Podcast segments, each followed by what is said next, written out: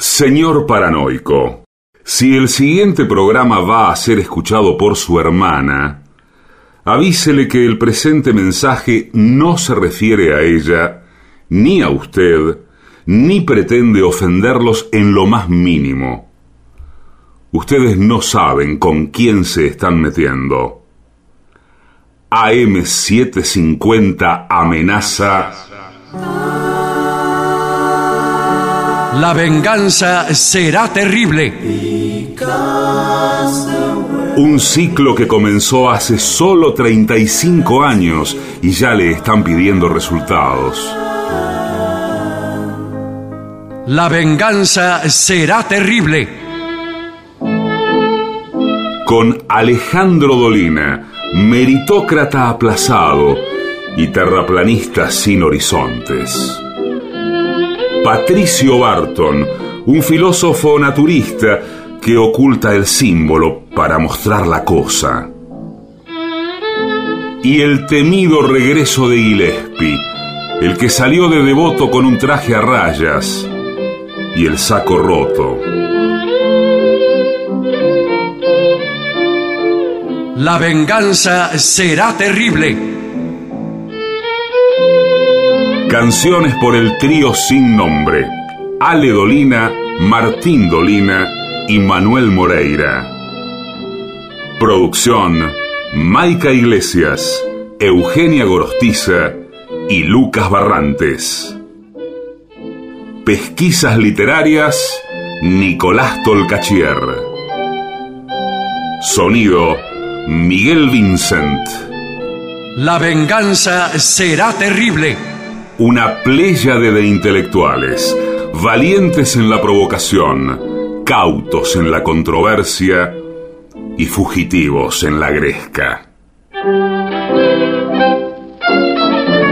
Y ya llegan, con la astucia del tero, gritando en Palermo y poniendo los huevos en la boca, nuestros intérpretes. Buenas noches, amigas, amigos. Este es el comienzo de La Venganza Será Terrible, un programa que es como una estrella en el firmamento radial de la Argentina. Sí, señor. Es extraordinario lo que acabo de decir. Muy bien. Bueno, aquí Parece, parece una. Sí. Perdón, perdón, usted iba a presentarnos. Sí, Y sí. dígalo. Dígalo. Sí, por favor. u- usted es Patricio Barton y el otro Sí. señor es Gillespie. Sí, ¿qué tal? ¿Cómo le va? Muy buenas noches. Eh, una estrella en el firmamento parece la bajada de una publicidad de empresa de micro larga distancia. Sí, sí. A mí me dijeron que para triunfar en la radio eh, hay que decir cosas como esa. Mucha Sí, sí. estrella, mucho firmamento, mucho paso firme por mucha senda digna. Sí, sí. to- Todas cosas por el estilo. Todas cosas nobles y además, si usted eh, le pone un nombre al programa de radio, Sí, eh, tiene que ser breve, no va a ponerle la venganza será terrible, Claro, una, claro. una pavada No, así. Ni tampoco con paso firme por una senda digna. Pero atrocidades lux está Sí, bien. qué lindo, atrocidades Lux. Auspiciado desde luego por Jabón Lux. para, un, para noticiero, tocador. Para un noticiero, atrocidades Para un noticiero, sí. Eso es hermosísimo. Bueno, eh, perdón, pero yo veo que acá eh, Gillespie está en una locación que no es la habitual. Nosotros estamos transmitiendo vía Zoom. sí. cada uno- que está en una pieza que no es la de él. Habíamos acordado que cada uno Por era desde su casa, desde su Bueno, casa. por Pero esto favor, se, señor. esto se fue desvirtuando Sí, y sí. a mí me parece, yo creo reconocer ese ambiente desde donde... Sí, yo le siento mucho olor. Olor a, olor a. Es un hotel, es la habitación de un hotel. Ah, bueno, bueno, bueno. claro, bueno. Entonces, señor, acá hay, acá hay una situación. ¿A qué estamos jugando? Bueno, Es una habitación de un hotel y bueno, no puedo decir eh, dónde estoy en este momento. Sí, porque no se acuerda. Por eso no puede. Tiene Bueno. el problema que no se acuerda. muy bien. Eso es lo bueno de, de las habitaciones de hoteles, que uno no. ¿Qué no cosa? Son neutras. Son todas Son- iguales. Son todas iguales. Son No creas, eh, no creas. Yo, yo he ido a habitaciones bien distintas, en hoteles bien distintos.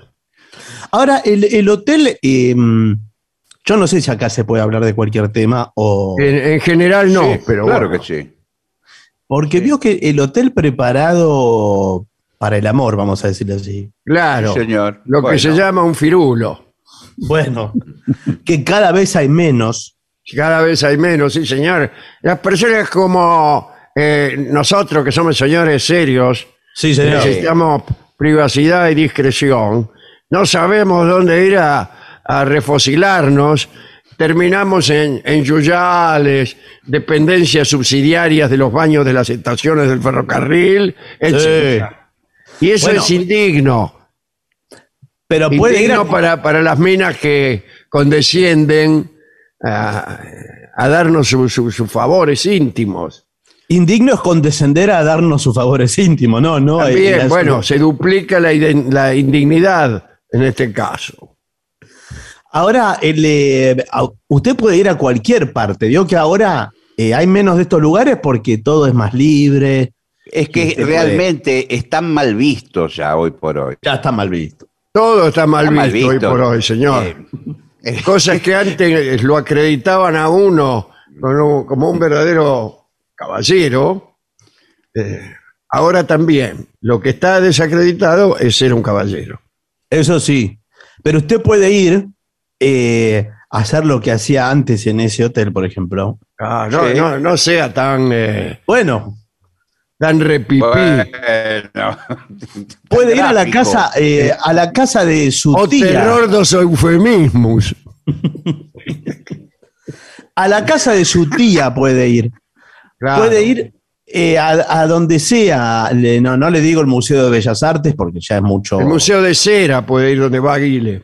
sí. Sí, sí, sí. Cualquier cosa que viene a alguno y lo sorprende, basta con quedarse quieto.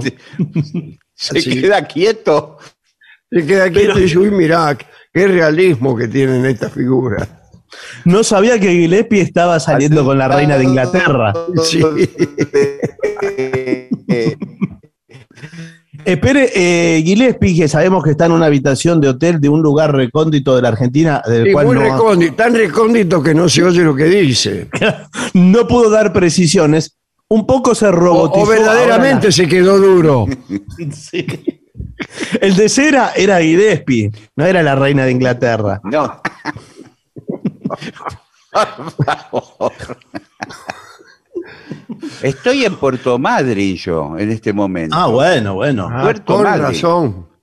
Bueno, Ahora, ¿usted fue, eh, ¿usted fue a ver a las ballenas? No, señor, vine por un trabajo que tengo que hacer mañana. Ah, bueno, bueno. Eh, un trabajo de plomería, algo así. Sí. Sí. un trabajo musical, acá un taller con músicos de, de Chubut que vamos a hacer Un mañana. taller, pusieron un taller. Sí, claro, sí, porque lo artístico hoy en día, la verdad que yo conozco muchos compositores que arreglan heladeras ahora. Estamos- No, pero estamos- sí- sí, pues- Vos llamás al tipo de la heladera y aparece Duke Ellington.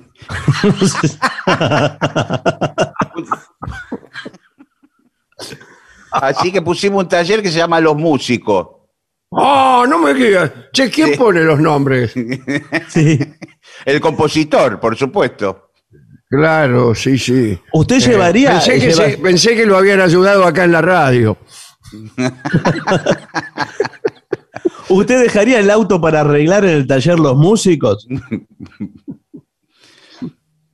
Bueno, Es- la es afinación, afinación se puede Sí. hacer perfecta. Claro, eso sí, el balanceo ya no. Afinas- Bueno, balanceo no. eh, hablando de, de los directivos de la radio, Sí, tenemos aquí un informe muy interesante que son 10 comporsa- comportamientos perdón, inteligentes en el banco.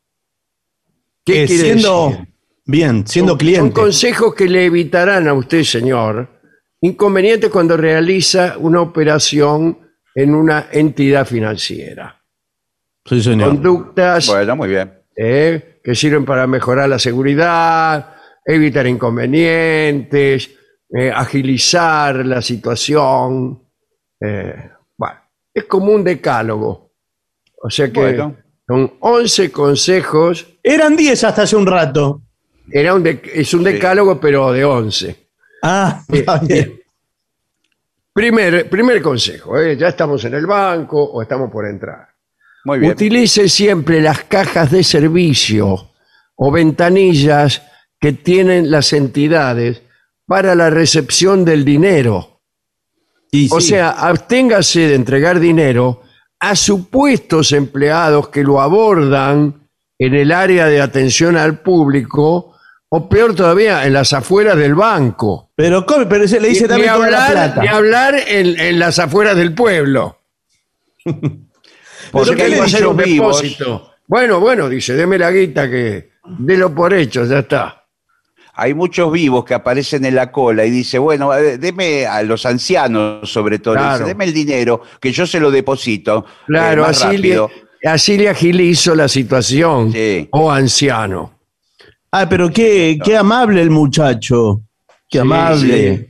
Sí. Y después el muchacho desaparece por la puerta de, de entrada del banco y sale corriendo. claro. Así, así aparece. Son los. Son, son ladrones, en una palabra. Bueno, claro. Sí, que señor. no que quería usar dicho. esta palabra tan fuerte. Sí. Bien. eh, segundo consejo. Asegúrese antes de retirarse de las cajas de servicio de tener un comprobante, que le den su comprobante. Usted deposita 10 mil pesos, un, un comprobante pídale al tipo. No se, Sí, le- no se quede con que el tipo le diga, está bien, está bien, acá ya está, con usted no hay problema. Pero ¿cómo ya está? Eh, eh, un papel le tiene que dar sellado. Claro, tiene que- o- eh, yo, fulano de tal, cajero de tal banco, certifico, ah, no sé cómo son. No, No, vio le que- dan un ticket, eh, imprimen un ticket en la impresora y se lo entregan y ese es el Claro, la comprobante. máquina, y, le- y lo que dice la máquina es. Pero ahora que es todo, ahora que es todo digital, le dan, eh, a usted le llega un mensaje con el siguiente texto, que es, es hermosísimo el texto. Dice así: Ah. La transferencia. O anciano, dice. No, no, no dice. Dice, la transferencia ha sido exitosa. Eso es lo que dice. ¡Oh! Debe ser la única cosa exitosa de los últimos 40 años, dice, dice el anciano, que no sabe ya rezar. Bien. Eh, ahí en la tarjetita tiene que estar el tipo de operación, el monto de la operación, eh, el número de cuenta, la Claro. fecha, bueno, hay un montón de datos, ¿no? Eh, después, verifique que no haya sido marcado con tiza, ya en otro orden de cosas. Usted ¿Cómo mismo, tiza? Sí, le hacen una cruz. estimado anciano, que no le hayan hecho una cruz o escrito algo en la espalda. Eh, Dice por ejemplo, este. este. La- claro, la espalda, sí. Y al lado hay otro que dice oeste. No, eh, ¿con- ¿por qué se hacen esta- estas marcaciones?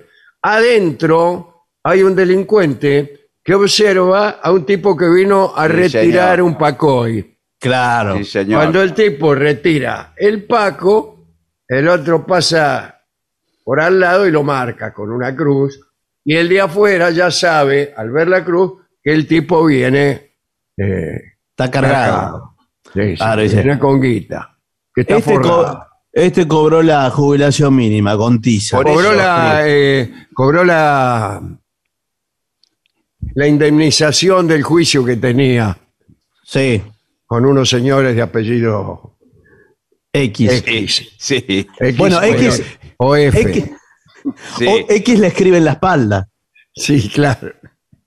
Bueno, eh, entonces afuera, el, el- el cómplice del chorre de adentro ya sabe por la cruz quién tiene guita y quién no, no pierde tiempo Sí. asaltando a Poligrillo, Por eso que, también que es está de lo que se prohibido los- quejan muchas veces los ladrones. Che, dice, esta banda no va ni para atrás ni para adelante. Nos pasamos todo el tiempo asaltando Poligrillo. El otro día- criollo. Sos muy criollo vos. El banco que asaltamos el otro día nos dejó 50 pesos.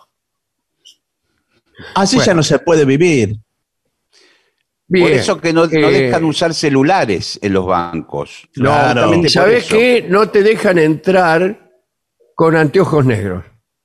Ah, es verdad. eso tienes eso razón. por, es una paquetería. No, no es paquetería, porque Que no las es una cámaras. cuestión de seguridad, que hay... ¿Qué, qué se piensa usted que es Leonardo DiCaprio, que viene con anteojos negros? Perdón, No, porque soy no le pueden Leonardo ver los DiCaprio. ojos. Sí, ¿Qué pero- tal, Leonardo? Siempre eh, me acuerdo cuando lo vi en Titanic, la parte Sí. de- donde usted se hunde. Bueno, y, y vengo a cobrarle una indemnización del estudio Paramount Ah, sí. Sí. que, Bueno, que me lo- estafó con una película. Eh, primero sáquese los anteojos negros, porque no, no, no Claro. sabemos cuál es Sí, su cara. y nos enteramos del juicio porque fue Titanic la película, Sí. que lo dejaron ahí en medio del río. Sí. que- Con ¿Sabe una que- mano atrás y, y la si, otra no fuera, si no fuera que, que- que lo sacó una lancha, eh, no contábamos el cuento. Todo, mire, eh, Titanic la filmamos ahí en el Paraná de Las Palmas, en, en Sí. el Delta. Sí, sí. Con unos Y- trajimos los, los, los témpanos, Sí. los tuvimos, de la fábrica Rolito la trajimos. Bueno, pero se gastaron toda la plata en hielo. Sí, y, a nosotros no- nada. Nosotros nada, no, No, había la- en la filmación murió más gente en la filmación que en el naufragio. Sí. No, Bueno, era, era un desastre. A los músicos no los fueron a buscar. 1200 extras. Sí. Sí. Bueno, eh, dice, consulte solamente, volvemos a los consejos en el banco, ¿eh? Sí, a Porque ver. acá en este banco viene Leonardo DiCaprio y están, ¡ay, Leonardo, me firma Sí. un autógrafo, me firma! Y Leonardo dice, yo en los bancos no firmo nada. No, porque le firma un cheque, quizá. Claro, bien. Lo que pasa es que este banco eh, opera con todas las estrellas de Hollywood. Es así, acá, Sí, tiene- sí, acá bueno, tenemos sí. Banco- cuenta todo. el Banco de las Estrellas. Sí, Es el- pero el eslogan de que lo inventé yo también. Sí, sí. Recién salió un famoso director técnico Sea de usted también una estrella más en el firmamento de nuestro banco. Eh, bueno, pero todos los Bueno. eslogans son iguales para usted. Son El firmamento eh, no es la firma, ¿eh? No, No, no, es, es el- el- la tierra, el firmamento. El cielo, el cielo. Sí. Bueno. Consulte solo a los empleados ubicados en la barra, sentí la barra, eh, de atención al público, que porten el uniforme y la escarapela. ¿Pero qué? ¿25 de mayo? Sí, sí, está. Aquel es Beruti, mírelo. Sí, Sí. mírelo, se está haciendo. Vino a traer toda la guita que hizo el 25 de mayo. Ahora, qué rara, algunas escarapelas no parecen ser las argentinas que tienen, ¿eh? Los Y empleados. no, no, parecen de la rural. Sí. No, están eh, eh, debidamente identificados. ¿Qué tal? Buenas tardes, porque yo soy el gerente del banco. Ah, Ah, ¿qué sí, tal, qué bien. señor? Le ¿Cómo quiero dar, eh, les quiero dar la bienvenida a nuestra Bueno. casa matriz y quiero decirles que es un honor tenerlos aquí, que confíen eh, su dinero y, y su tranquilidad a, a nuestras manos, a nuestro talento. Bueno, Gracias. bueno, muy bien. Bueno, se lo voy a dar a usted el dinero entonces, ¿para qué voy a perder tiempo con empleados minúsculos? Sí, la, porque además está lleno de gente, hay mucha cola en las cajas y nosotros tenemos Sí. que hacer una y operación nosotros somos dos ancianos. Sí. ¿Ustedes son, eh, son, son dos señores o es una señora usted? No, no, dos, dos señores. Dos- ah, son dos- dos- son- Melón y Melambe nos dicen. sí, sí. ¿Usted cuál es? ¿Usted cuál es? Melón. Mucho gusto. Sí. ¿Qué tal? el- siempre, yo siempre voy adelante y Melambe. Claro. Melambe no. Bueno, pero entonces eh, yo no sé si la cuenta está a nombre de ustedes. eh, Sí, es una está- cuenta conjunta. ah, es de Claro. los dos. Perfecto. Porque nosotros eh, tuvimos hasta hace muy poco la mueblería de acá a la vuelta. No sé si Ah, se acuerdan. sí, la famosa claro. mueblería Melón y Melambe. Sí, sí, sí, por supuesto. Bueno, y como, habrá- como se habrá enterado, la vendimos a capitales Sí. extranjeros. Sí, sí. Y, eh, y acá que van a hacer movimientos, Quien, no sé lo Sí. que harán. no, no, digo. Nosotros, Sí, y muchos ustedes- movimientos ya no hacemos. eh, estamos un poco ancianos, pero lúcidos, ¿eh? No, sí, bueno, está bien. Por eso le digo, si usted quiere. eh, no, señor, espere, melón. Eh, si usted va, va a operar en cartera, Sí. Eh, no, bueno. nosotros- en- eh, no, es que no compramos una cartera todavía, trajimos el La- para eso trajimos la plata al banco. Claro, si tuviéramos una cartera, la guardaríamos ahí. No, de- de- ustedes forman parte de, de nuestra cartera de clientes y tengo Lo entendido. meten en una cartera los clientes. Yo me, No, siento, uno- me siento verdaderamente un objeto. ¿Un qué? Ya Un objeto. cosa, bastante cosa que lo melón. voy a poner en el Twitter. Me acaban de tratar como un objeto en el, No, no. en No, el no, banco, en el banco de las estrellas. No, por favor, le pido disculpas eh, si se sintió así, pero tengo entendido que ustedes tienen la tarjeta negra. Sí, Eh, eso no, eh, nos dijeron que era la mejor, la tarjeta negra. Claro, No, pero me, están me haciendo parece esta que es cola. la peor, Melambe. No, Me no, parece no, que es, es la que a este no le presten nada. no, pero- están haciendo la cola en el lugar equivocado, porque la cola negra es aquella. ¿Comprende? Ah, ¿no es esta? Claro. No, claro que no, señor. Tiene que ir a la otra. Ah, así, así una Sí. cosa, eh, Melambe. Sí, ¿Qué, ha- qué hago? Eh, Mire, señor gerente, yo me voy a quedar acá como usted y nosotros nos quedamos aquí y me lambe la cola. Me lambe a la Bueno, cola. bueno, bueno. Eh, está bien, de todas maneras, Ento- eh, Entonces yo hago la cola negra. sí, usted sí. haga la cola negra, Sí, me pero la- de- Bueno, sí, Me lambe, eh, me lambe la cola negra. Nosotros sí. eh, aquí nos el quedamos. resto. Mire, eh, de todas maneras yo doy instrucciones al personal. Nuestro personal está entrenado. Eh, todos los fines de semana nos juntamos a entrenarnos, además. Ah, sí. Sí. Nosotros también nos entrenamos. bueno, andamos en un monopatín eléctrico. No, digo, Pero para fijo, atender a ustedes. Eléctrico, pero fijo. Eh, ¿qué, qué suma van a depositar? Si me dicen el importe total, ¿cuál es? La idea es tra- ir trayendo de a poco. eh, hoy trajimos la primera parte del depósito. ¿Qué, qué, eh, de- ¿A qué valor asciende? Bueno, Eh, son, Mira. creo que 90 mil pesos son. 90 mil pesos. Lo digo con todas las letras. 90 mil pesos. Sí, mira, no, acá tiene- lo tengo. Acá lo tengo. mira. Ah, bueno, pero no, pero entonces venga, venga, venga. Entonces no, la cola negra no la haga. Estoy 90 pelando el pacoy, ¿eh? Pero disculpe, pero usted vendieron la, la mueblería ¿Y qué me está dibujando en el saco? Si yo vengo a depositar, señor.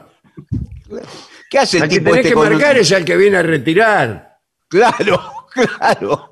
Si en cinco minutos ya no tenemos más la plata. Claro. No, pero por eso mismo le digo, eh, no, esta tiza la tengo porque me quedó de la, veo que le digo que nosotros nos entrenamos y nos formamos, Sí. me quedó de la clase, entonces yo escribo en el pizarrón y me quedó esta tiza. Mire, vamos a hacer así porque me han caído muy bien ustedes, más simple, deme los 90 mil pesos, sí, Sí. sí. eh, que yo se los deposito directamente, digo, así ustedes no se molestan, y vayan Bueno, a buscar sí. el resto, vayan a Ahí buscar está. el resto de la plata. Ahí está. Mire, Perfecto. 100, 200, Sí. 300, ¿Todo 400, en cambio se lo dieron? 500. Sí, tenemos- 510, No, no, 520. bueno. Bueno, vamos juntando todo. Bueno, eh, dice otro consejo. Evite el retiro de alta suma de dinero en efectivo. Y bueno, si, si yo la quiero retirar, ¿qué hago? Lo dejo adentro. Es que a veces el es- servicio de y- cheques de gerencia. ¿Qué es un, un cheque de gerencia? No sé, le queda con un movimiento interno. Digamos, la Usted no plata sabe, no. amigo, no. cómo tira la gerencia. Pero no, no es la chequera común. La chequera que le dan en para el la banco. gerencia. Sí, la, che- la chequera, mire, eh, si usted trabaja con cheque, ahora que es todo digital, es todo más fácil. Sí, se hace todo con un dedo. Este. Usted la plata no la ve nunca, No. no la ve nunca. Salvo si tiene que ir a No, comprar un trapo acá eh, rejilla. nosotros siempre todas las cosas de dinero las arregló Melambe. ¿eh? Sí, sí, sí. Pero yo, eh, él, digamos, él fue el de la idea de la mueblería, el que trabajó la mueblería, el, el Sí, mueblero sí. principal. Y yo me dediqué más a la parte de negocios, de la administración. Claro. Por eso Yo, todo el tema yo de- de. atiendo la parte humana y Melambe la Sí. plata. Sí. Claro, bueno, sí, está bien. Entonces, eh, creo que Melambe es el que va a firmar todos los papeles, entonces, con el banco. Sí, por supuesto. eh, este depósito en primer lugar y después los que vendrán en un futuro. Claro, pero ¿y dónde tiene el resto de la plata que no la trae? ¿Por qué no la trae? Porque nos dieron, esta es la primera cuota. la Ah, la-. ¿le van a pagar así? De, de al- Sí, de sí, Sí, 90 es una mueblería que vende muebles en cuota. Sí. Bueno, sí, pero de a 90 mil pesos. Me dice que lo compraron capitales extranjeros. Eh, capitales extranjeros, sí, de otro Sí, país. sí. Nos compraron la mire, que, mire que están comprando todos los capitales extranjeros. ¿eh? Sí, sí, Están acá. todo. El kiosco de. ¿Se acuerda el kiosco de Don Roque? Sí. Sí. Bueno. Yo Sí, yo vi me que- acuerdo. ¿Quién lo Sí. compró? Lo compraron. La banca eh, Morgan, me dijeron, ¿no? Sí. Sí, eh, la JP Morgan. Sí, la Juventud Peronista Morgan. Sí. Sí. Sí, JP Morgan lo compró. Sí, es, es la ese ruta, es la ruta trabaja. del dinero X. Bueno, eh, dice, si es necesario, cuando retire mucha guita, hágase acompañar Claro. con- eh, con- por un vigilante. No, Por con, no. una- con- con dos personas ya es más difícil para el arrebatador. Eh, porque pero a mí me da no sé qué, porque parece, usted va por la calle con dos vigilantes, parece que se lo estuvieran llevando preso. Y a veces, No. por costumbre, los vigilantes terminarse en la comisaría. No, bueno, señor, pero. Usted lo contrata. Bueno. Igual vio que hay en los bancos una nueva figura que es la del vigilante, ya que usted lo nombró, el de la puerta, que sabe todo, sabe mucho la más. puerta, sí, sí, sí. Sabe más que los Eh, empleados. yo a veces lo dejo a Melambe. Entonces yo, voy ade- yo voy adentro y Melambe la puerta. Bueno, por eso, ahí queda. Ahora, eh, Melambe, eh, Melambe queda con el vigilante. Sí, Sí. bueno, me quedo acá. sí. Y el vigilante le sabe decir todo, cómo son los trámites, cuánto tarda, dónde le dan las tarjetas. El tipo sabe, abs- para mí que es el dueño del banco. Sí. Eh, muchas veces el dueño es el vigilante. sí, sí. Eh, y, y en este caso estamos hablando con, con, ¿con quién? ¿Con el vigilante ¿Y usted o con el dueño al final? Claro, No, yo soy- al final. No, ¿cómo le va? Yo soy el, Sí. el gerente de la Casa Matriz. Eh, ¿Casa matriz que, que, que venden? ¿Qué, qué es? Eh, ¿Una mueblería también? No, Casa Matriz es la sede central de este banco. Desde aquí eh, trabajamos los movimientos de nuestra cartera en todo el mundo. Y No me estamos, estamos operando en, en bolsa también, ¿eh? Ahora, Ajá. estamos operando en bolsa. Es decir, que ¿Qué puede hacer más, la bolsa o el plazo fijo? Porque yo siempre fui partidario eh, del plazo fijo. Y Melambe, Sí. Melambe no. Claro, bueno. Pero eh, está bien que cada uno tenga lo suyo. Quizás eh, usted va al plazo fijo y me lambe a la bolsa Sí. Sí. y así cada uno puede tener eh, sus rendimientos divididos. A mí me dijeron que, me dijeron que también bonos, que lo que está funcionando mucho son los bonos. Muchísimo. los bonos porque- trianos, sí. Sí. todo, Eh, usted compra deuda de países emergentes y olvídese, va a tener deuda para siempre. evite mostrar el dinero que va a, a depositar hasta que no esté en presencia del cajero. Si no, no, no empiece ya en la vereda, cuando Sí. falta media cuadra para el banco, a, a pelar. ¿Viste? Mete Bueno. la mano en esos bolsillos de payaso que tiene, Sí.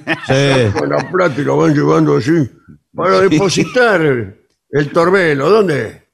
Bueno, eh, porque O- los o hay gente ladrones que se están pone- ahí rodeando el banco. Hay días Sí, señor. me dice el jefe de vigilancia que prácticamente hay más ladrones en el banco en acecho que clientes.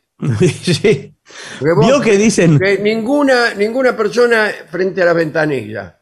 Están uno rascándose contra la pared, el otro eh, mirando, examinando unos papeles, sí, el otro lleno de gente. contra una columna. Son todos ladrones. Pero me llamaba la atención porque digo, tanta gente hay adentro del banco y nadie va a las cajas. ¿Qué pasa? Claro, que son ladrones. El- Uno Y está mucho marcando al que retira plata, el otro hace un plano del banco por si lo tiene que asaltar. eh, en fin. Muchos cuando retiran el dinero del cajero lo vuelven a contar ahí con toda Sí. la, pla- la plata en la mano y, y- y a la vista de todo el mundo. Después salen caminando por la vereda. Acá con Melambe nosotros desconfiamos de esa maquinita que tienen ustedes Sí. para, Sí. para contar eh, y la volvemos a contar la plata. Bueno, no, pero la máquina está homologada. eh, esta es una máquina, cuidado que esta máquina eh, se hace en Hungría. ¿eh? Esta viene ¿Cómo en directamente. Hungría? allá. Se hace en Hungría, es importada. Justo en. Hungría, una Sí. máquina de contar plata. Sí, ¿qué- ¿cuál es el problema? No, bueno, Porque bueno, bueno. Se supone que la hacen para ganar tiempo y tardan tanto. No, pero para ser exacto en lo que cuenta. Observe la actitud de todas las personas, especialmente de los clientes que se encuentren a su alrededor, ¿eh? mientras está esperando que le entreguen la guita, ponele. Eh, si eh, nota algo sospechoso o extraño, ponele, el tipo está limpiando un revólver. Y bueno, sí, es muy bueno. sospechoso. Va, va- va y le dice al, al cajero o al vigilante, qué sé yo a quién. Sí, a, a Tenga veces también- precaución, atención, ¿eh? Sí. en el momento de recibir la chequera o la, li- la libreta de ahorros. Qué hermoso, ¿eh? Una libreta de ahorros. Es muy nuevo el informe. Sí. Contar el número de cheques o volantes y asegurarse que la numeración sea consecutiva. ¡Eh! Sí, los tipos pero que están en la fila. ¿Qué haces, loco? Momento, dice el tipo. 10.846.949. 10 Bueno, millones 846.950 consecutivos. Bueno, sí, pero, pero faltan un montón, faltan por muchos. favor. Pero Además, empezamos fíjese, mal. Se, se puede apurar, por y el, favor. y el número de serie le falta. Eh, un momento, señor, este, señor gerente. Sí, Me dígame. parece, me parece que hay un asalto, ¿eh? ¿Un asalto aquí? Nunca tuvimos Sí, un asalto. ¿eh? Mire, mire, mire, allá en la caja 7, Sí, en la caja 7 hay un tipo con un arma. con un arma. Sí. Bueno, eh, tomen, eh, antes que nada, eh, le- les devuelvo los 90 mil pesos. Digo, tómenlo. Por- Porque Como el, como el amigo aquel que estábamos esperando el colectivo. Veníamos de una, de una timba lleno de guita. El tipo me debía 500 pesos desde hacía muchísimo. Sí. Estamos esperando el colectivo en una zona tremenda. Sí. Y por ahí me dice, ¿cuánto te debo? 500 pesos. Toma. Si nos asaltan, ya, le te, ya te pagué.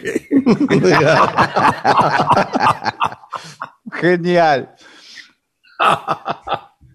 Bueno, eh, buenas tardes. Eh, Sí, buenas tardes. eh, veníamos a saltar. Eh, ¿Qué tal? No, pero mire, eh, justo en este momento, porque eh, toda la semana están viniendo, toda esta gente de allá que los ve eh, son ladrones que llegaron antes que ustedes. Y estaban bueno, esperando a otros pero- clientes. Bueno, pero yo ya estoy con la pistola en la mano. No, Sí, no, pero- Imagínese el papelón guardando la pistola Y bueno, y, pero yo- y pero bueno. retirándome con la cabeza gacha. No, pero está bien, pero yo no puedo estar, imagínense, toda la mañana trabajando para ustedes. Bien, está lleno de asaltantes. No, pero yo lo vi Vamos, que estaba ahí, vamos, vamos. Estaba ahí con dos ancianos. Estaba perdiendo Vamos. el tiempo con dos ancianos, por eso no asaltamos antes. Bueno, sí, pero eh, toda esa Vamos, Hace una hora, yo vamos. también hace una hora que estoy aquí, ¿eh? Bueno, sí, pero flaco, estamos trabajando nosotros. Mi tiempo vale, Vamos, vale vamos. plata también, señor. Bueno, sí. ¿Qué quiere usted? Va- va- vamos, apúrate que te quemo. Vamos, no, vamos, bueno, sí, pero. ¿Cómo usted también viene a saltar, señor? Bueno, no, no se puede. Escúcheme, repártanse. Ahí salió un señor que tiene una cruz en la espalda. Sí. Eh, no Melón, el otro. Ah, Melambe. Bueno, no Melambe. sé. A Usted ese- pregúntele. Usted pregúntele. Sí, y Ya dígale robaron. por qué. Ya lo robaron los que le compraron la mueblería. Se compraron una mueblería de media cuadra y le pagaron 90 mil pesos ya. ¿Sabe lo que vale esa nueve? Ahora mismo esa mueblería está 3 millones de dólares. Pero sí, sí. Yo me compré una mesa ratones la semana pasada por 90 mil pesos. Bueno, pero escúcheme. Eh, arriba las manos. Antes que nada, arriba las manos. Sí, no, bueno. pero, Aquí no, estamos jugando. ¿Qué Muchachos, soy? ¿Soy un ladrón o qué clase de persona soy? muchachos, yo les voy a decir una cosa. Eh, ¿Ustedes vienen por la chiquita o vienen por la otra? No, venimos por el botín, querido, acá, Claro. por todo. Bueno, entonces. este es un eh, atraco. Eh, le van a llamar, acuérdese de mí, ¿eh? el atraco del siglo. Bueno, pero eh, el que tiene la combinación del tesoro. Sí. Ay, gracias. no, no, no, no, señor. el único que tiene esa combinación y que la sabe Claro, soy yo. eh, soy yo, Por, soy e- yo. por eso. ah, por eso- bueno, entonces menos mal. Hemos dado con la persona indicada. Mire si le preguntamos la combinación a cualquiera. Va- vamos pero- para la caja fuerte, vamos, vamos, vamos. No, no, me parece que podemos hacer algún tipo de trato, de sociedad, de, de vínculo. ¿A Eh, qué se refiere, señor? ¿Qué, qué está sugiriendo? Bueno, me refiero a que yo puedo ¿A un- darles. un, a un trato ilegal de un- una repartija? Yo puedo darles el 10% del tesoro. ¿Y Y qué ganamos nosotros? ¿Y usted se queda con el 90? Sí, me quedo con 90, pero yo sé la combinación, Pero- que ustedes no la saben. Ahora, si ustedes quieren los Parece 90. mentira, parece mentira que, Bueno. que haya gente que se queda con un 90% y, y otra que apenas si tiene el 10%. Bueno, eh, yo Siendo tengo. estos los ladrones. sí, ¿cuáles? Mire, Mire, entre, entre gitanos no nos vamos a adivinar la suerte. Bueno, por eso le digo, ¿sabe lo que pasa? Ustedes llegaron en un momento, nosotros estamos terminando, yo estoy, trabajo en una banda, en verdad. ¿Cómo? Estoy Si a- usted es el gerente del banco. Sí, querido, hace No, 20 pero años. es- Hace 20 pero años es- laburo es en el músico, banco. Es músico al- a la noche. Pero no Trabaja solo soy músico, me, me empleé en el banco porque estamos haciendo un túnel Ah, para robar el tesoro y nos faltaban, nos faltó un metro, que lo estamos terminando hoy, justo hoy. justo hoy. Entonces ya tenemos para escapar por ahí. ¡Genial! Ya nos vamos por el boquete. Pero mire, no se anote tan ahí- rápido, Ahí está el el Ahí está el agujero. Ahí está, el mire. agujero. ¡Melambe! No, Sí. no, no. No lo llame a Melambe. No, por ahí nos porque- podemos escapar no, por el no. agujero eh, ese. bueno, primero hay que acceder al tesoro. Sí. ah, cierto. Tal. Primero tenemos que ir a buscar la plata. Claro. Por, e- por este agujero. Sí. eh, por Pasaron este- tantas figuras. No, señor, por favor. Leonardo DiCaprio pasó por este agujero. Por Mire, favor, señor, apúrese. Por este agujero. ¿Pero qué está tan impaciente? Yo estoy hace 20 años haciendo el túnel. Sí, mire si viene la policía y nos mete Que preso. va a venir la, pol- la policía de un momento a otro. Va a venir. Pero no señor. importa, porque el, eh, eh, estamos quizás perdiendo un, un tiempo precioso. Gracias. Pero, no, señor, no le digo a usted, por favor. ¿Qué se propone conmigo? Pero que después eh, va a ser muy útil porque hay que pensar cada paso. Usted, nosotros salimos. En el tesoro calculamos que hay alrededor de 10 millones de dólares. Ah, Bueno. no, pero es mucha plata. eso. Es mucha plata. No, pero Entonces, yo traje una, traje una bolsa para ponerlo. No hay problema. no, pero muchos están en, en títulos, en acciones, no está todo, no es todo líquido, ¿eh? ¿Qué- qué- qué- ¿Cómo? ¿Cómo líquido? ¿Dónde vio ¿Cómo plata líquida? ¿Cuánto, cuánto vale el kilo, el kilo de papa? Medio litro con 50. No, no. Medio No, sí. litro de dólares. Vio que dice que los bancos están líquidos y que, bueno, cuando tienen mucha, mucha plata, tienen mucha liquidez. Sí. Eh, y nosotros, bueno, yo soy, soy solvente, además. ¿no? Solvente. Sí, el solvente es líquido también, sí. Sí, sí, en general es líquido. Bueno, Bueno, pero apure- apúrese, porque eh, eh, va a venir ¿eh? el, el patrullero en cualquier momento. Tanta explicación para darnos la plata. Ahora yo... lo- un, momento, señor. ¿Quién Eh, es usted? eh, soy. Melón. El, los 90 mil pesos que depositamos, ¿no me los podría devolver? Ya que estamos. Sí, se los di antes, se los di hace un rato. Sí, eh, no, bueno, pero ya que vamos, usted va a agarrar tanta plata, no tiene necesidad de robarme a mí eh, esos 90 mil pesos. A mí y a Melambe. Cuando digo yo, digo, cuando digo melón, también le digo Melambe. Bueno, sí, señor, pero mire, la verdad estamos ahora en otra circunstancia. Yo cambié de rol. Ah. Entonces, eh, ahora estoy concentrado. ¿Usted quiere entrar a quiere entrar al negocio? eh, y yo, la verdad que sí. Que me Eh, bueno. Eh, pero Y yo también, Uno, yo- eh, uno empieza yo con esto de, de venir al banco, venir al banco y se tienta. Bueno, Claro. sí, pero bueno. Yo le dije a Melón, Pero- le dije, tenemos que poner esta, esta plata a trabajar. Y me parece que es la mejor forma. Claro. Sí, pero no entiendo cómo trabaja su plata acá, porque hacemos lo contrario nosotros. Claro, no, Usted ustedes se pone la plata plata, ¿qué que, que ya trabajaron otros, sí. sí. Claro. Nosotros estamos hace 20 años haciendo el túnel este. Eh, ¿y, de- y hasta dónde llega el túnel? Bueno, Porque el tour, acá a dos cuadras pasa el subterráneo, sí, va hasta la estación Sí. Loria. Este sale a la estación Loria directo. eh, directo. Está bueno Sí. porque usted, uno baja ahí ya hace la combinación. Sí, de tiene com- todo. Hablando de combinaciones. Y Sí, justo es una de las peores estaciones. sí, la menos combinada. Y no combina Pero- con nada. No, pero tenemos el problema inverso que eh, se nos mete gente por la estación. Muchachos, muchachos, estoy escuchando una sirena. Se escucha a lo lejos una sirena, muchachos. ¿Al- ¿Alguien de ustedes llamó a la policía? Está viniendo la policía, muchachos. Cuidado, cuidado, disimulemos, disimulemos que es la cara. Bueno, aquí no ha pasado nada. ¿eh? ¡Atención! ¡Arriba las manos, canejo! Eh, pero ¿quién es este? ¡Ah, terminan tus hazañas! ¿Pero qué es el comisario de Superigitud? ¿Comisario? ¿Comisario? ¡Eh, señor Dulce! Eh, bueno, mucho gusto. Le doy la bienvenida a la casa matriz. Yo soy el gerente de esta, de esta casa. ¡Entréguese o lo mando preso por desacatado! Pero no, no, no soy desacatado. ¿En qué puedo servirlo? Mire, eh, ¿A tengo dónde pa- está el asalto? ¿A dónde Acá está hay el un sen- asalto que hay que...? este señor es un ladrón, el que usted está viendo. ¿Ese que ¿Yo? tiene una X? Sí, usted, ese. Sí. Yo, ¿qué voy a hacer un ladrón? Si yo vine Mire, a depositar la eh, plata que es muy ver. sencillo. De- deme, deme su nombre. ¿Cómo se llama, señor? me lambe. Ajá. Melambe. Bueno, escúcheme. ¿Melambe, re- ¿Melambe qué? ¿Melambe solo? ¿Y qué quiere que? ¿Qué quiere que encima lo llame por su nombre?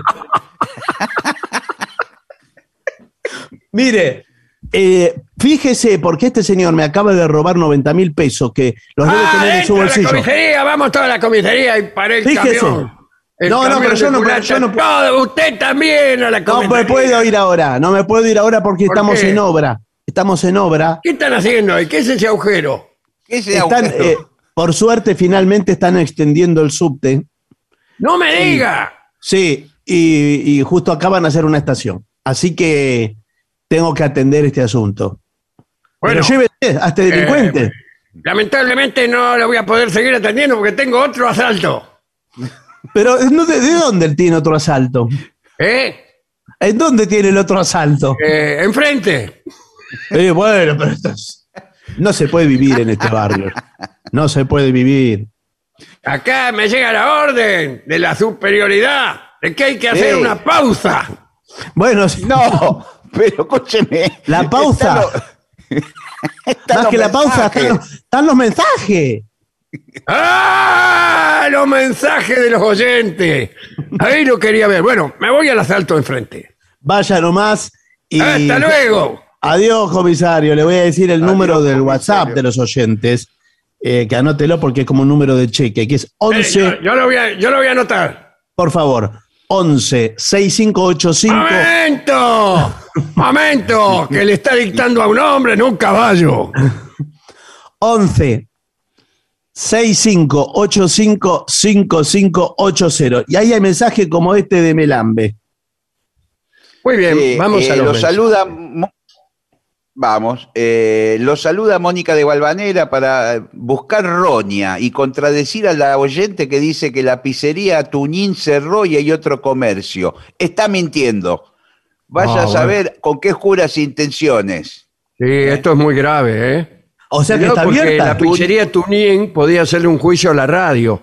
Bueno, No, dice no, Tuñín, señor. Claro. Tu- Tuñín, al menos hasta el sábado a la noche estaba abierta y con la musarela en su lugar. ¿eh? Y para Yo voy a demostrarlo- pasar esta misma noche Bueno, a hacer una comprobación y le voy a pedir un pedazo de pizza. A ver qué, Bueno. qué me dicen.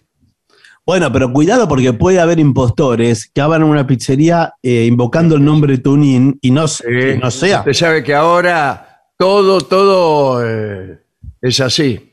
Y bueno, ponen, ponen, por ejemplo, eh, una casa, un estudio de grabación. Sí. Estudio de grabación RCA Víctor. eh, pero no se puede, ya, ya Y existía. bueno, eh, pero hacen eso. Sí, bueno, pero. Ese es Bueno. Víctor el que lo hace. Sí. Eh, señores, eh, tengo aquí unas gacetillas. ¿eh? Hay- este fin de semana a ver. hay mucho que ver en el teatro. Relumbrón. ¿Qué es relumbrón? Es un montaje final del taller de monólogos de este año dirigido por Toto Castiñeira. Entonces son nueve intérpretes con nueve monólogos que los escriben los actores, los, eh, o sea, diseñan la dramaturgia, la iluminación eh, y los actúan. Este es eh, Relumbrón. Y van a estar el sábado y el domingo. ¿A dónde? En la carpintería, que como ustedes Bueno. saben queda en la calle Jean Llorés 787. Monólogos por jóvenes actores, dirigidos todos por Toto Castiñeira, ¿no? El, el- el relumbrón, así se llama, es finalmente un golpe de luz pasajero, una luz pasajera. Así que me imagino que estos monólogos serán breves, deslumbrantes y de escasa duración, que es lo que uno busca en, en el teatro, ¿no? Hay un montón de... de- hay- tiene, tiene- cada uno tiene su título, ¿eh? El principio y el final se llama uno de los monólogos preparado por Julieta Raponi, Capitana a caballo de mi sombra. Cora Barengo. Perdido. Aníbal Cabrera. Y así. Bueno, ¿en qué horario están los sábados y los domingos? Bueno, les tengo Sí. que decir que el sábado es una hora, a una hora, y el domingo a otra hora. Distintos. El, sábado es a las 5 de la tarde. Y el domingo a las 4, ya lo Y el recuerdo. domingo a las 4. Sí, Ese es ese. Sí, el de los monólogos de la carpintería. ¿eh? Sábado a la tarde, domingo a la tarde. Y después está el sábado a las 9 de la noche, o sea que puede ver todo uno si quiere. Está Paisaje, la obra de Harold Pinter, eh, que está en Itaca, el complejo teatral Itaca de Humahuaca 4027. Esto es el sábado, el sábado a las 21 horas. Yo voy a ir a ver esa obra, ¿eh? Bueno, muy bien. Bueno, de- déjeme decirle que el día 12 vamos a estar en Benavides, eh, atención, domingo Sí. 12 de atención diciembre. Benavides. La venganza será terrible en el Teatro Pepe Soriano, ahí en la calle Ituzaingó, frente a la plaza. Eh, vamos a estar allí a las 20 horas, 12 de diciembre, que es domingo. Es domingo, pero ¿eh? vamos a estar ahí. Bueno, los actores de paisaje de Harold Pinter eh, Sí. son Ernesto Falcle y Laura Cristal. ¿Eh? Bueno, mucha información, ¿eh? Mucha Bueno, muy información. bien. Bueno, vamos con, con más oyentes. Dale. Sí, eh, acá nos comenta un oyente que dice, el otro día fui a la farmacia y el farmacéutico le dijo a una vieja que estaba ahí, ¿cómo le fue con el gel que le llevó su marido? Eh, con una risa cómplice. ¿eh? Y la, y la vieja así, contestó, ¿Cómo le fue con...? eh? ¿Y la la, vieja? La vieja contestó, mi marido dijo que se iba a lo de la madre ayer. Bueno, eh, momento que estoy buscando nuevos mensajes. Buenas noches, soy Martín de Mendoza. Los escucho desde hace ocho años. Hace un tiempo un oyente expresó su preferencia por los programas sin público, por el clima de intimidad que se generaba, Sí. a la vez que ustedes se manifestaban en favor de hacerlo con público. Pese a haberlos disfrutado en vivo en el Teatro Imperial, coincido con aquel oyente. Bueno, es más, dice, no vengan más, mejor. No, bueno, por favor. El- el- se refiere al Teatro Imperial de Mendoza, ¿no? Bueno, un saludo, dale. Bueno, aquí. mm, Espere que lo perdí. Juan, Juan Fuentes de Loncopué, en Neuquén, dice: Donde yo vivo, los loros hacen los nidos en cuevas, en las barrancas. Eh, no sé si hacen pareja para toda la vida, pero como hablábamos el otro día, ¿no? Pero para tal caso da lo mismo, son todos iguales, dice. Claro, tiene razón. Sí. Cambiar un loro por otro. A muchos les pasa. Bueno, quería pedirles que le mandaran un saludo a Dani, que hoy cumple 30 años, fiel oyente y admirador de la venganza. Mientras que otro mensaje dice, gracias por la formidable compañía que nos dispensan todas las noches. Abra- abrazo grande desde Neuquén, de parte de Juan Pablo Martín. Nos escribe Juan desde San Juan de Pasto, Colombia, y Ajá. dice que, que tardó, pero notas al pie, al fin le llegó. Compró el libro y manda Mirá vos. saludos. Acá hay muchos amigos que todavía no han recibido el libro. ¿eh? Este, en parte por mi propia torpeza. Pero sí, sí, se me llaman y se quejan. Che, dice el libro, voy a tener que comprarlo. Pregunta. Así con ese tono. Claro, digo, ¿y cómo es esto? Buenas noches, Vengadores. Soy Claudio Mojavey, desde la cima del Cerro Otto, en, en Bariloche, para agradecer lo bueno que es escucharlos. Los escucho ahora con mi hijo Rafael. Por favor, háganme quedar bien con el mismo, que tiene siete años. Le dije que son amigos míos. Gracias y Dios los bendiga. ¿Cómo no, Rafa? ¿Qué tal? ¿Podrías prestarme, Rafael, 500 pesos? Sí. Bueno, aquí Pa- Pato de Neuquén, no sé, hoy hay muchos mensajes de Neuquén. No sé Sí, qué pasa sí, con Sí, Neuquén. tengo otro de Neuquén acá, así que Por- sí, eh. No sé qué, qué ha sucedido hoy con Neuquén. Eh, Pato dice que mm, adhiere fervorosamente a todo lo que dijo Messi al recibir el séptimo balón de oro. Eh, bueno, y hace votos porque el éxito continúe en algo que por cábala no queremos ni nombrar. Y deja un abrazo, eh, es un mensaje extenso. Muchachos, díganme algo alentador. Cumplo 42 años y me pegó la nostalgia. Soy Vilma, enfermera en Córdoba capital. Bueno, se va poniendo peor, Vilma. Sí. Qué lindo. Qué lindo para invitarlo a unas palabras de, para un cumpleaños de, Sí. de 42. ¿Qué más? Nos escribe Martín eh, desde Neuquén, justamente. Dice: Ayer que hablaban de hostales, hay un hotel en Piedra del Águila, Neuquén, que tiene dos retretes en el mismo baño, sin mampara ni ningún tipo de división entre ambos. Bueno, eh, ¿y fue a la comisaría no? No, pero qué raro, sí, mire. Bueno, hoy en día las costumbres han cambiado una barbaridad. Me imagino que será para pareja, para matrimonios, algo así. Buenos días, soy Alan Elías. Tengo 30 años y los escucho desde, mi- desde mis ya lejanos 17. Mire, recién la otra chica de 42 ya le pegaba la nostalgia, a este que tiene 30 ya le pega la nostalgia.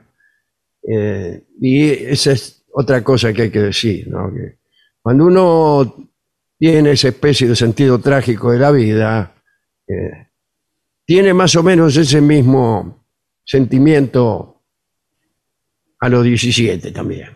Claro. Pero con el tiempo se, se va volviendo más fundado. Sí, sí, sí. sí. Va- uno va comprobando que lo que sospechaba era realidad, ¿no? El tiempo pasa. Respecto a notas al pie, dice Alan Elías, aún no lo terminé, pero en el camino aparenta ser sublime. Ay, no siga leyendo entonces. Claro, déjelo ahí nomás. Déjelo ahí, no lo, no lo arruine.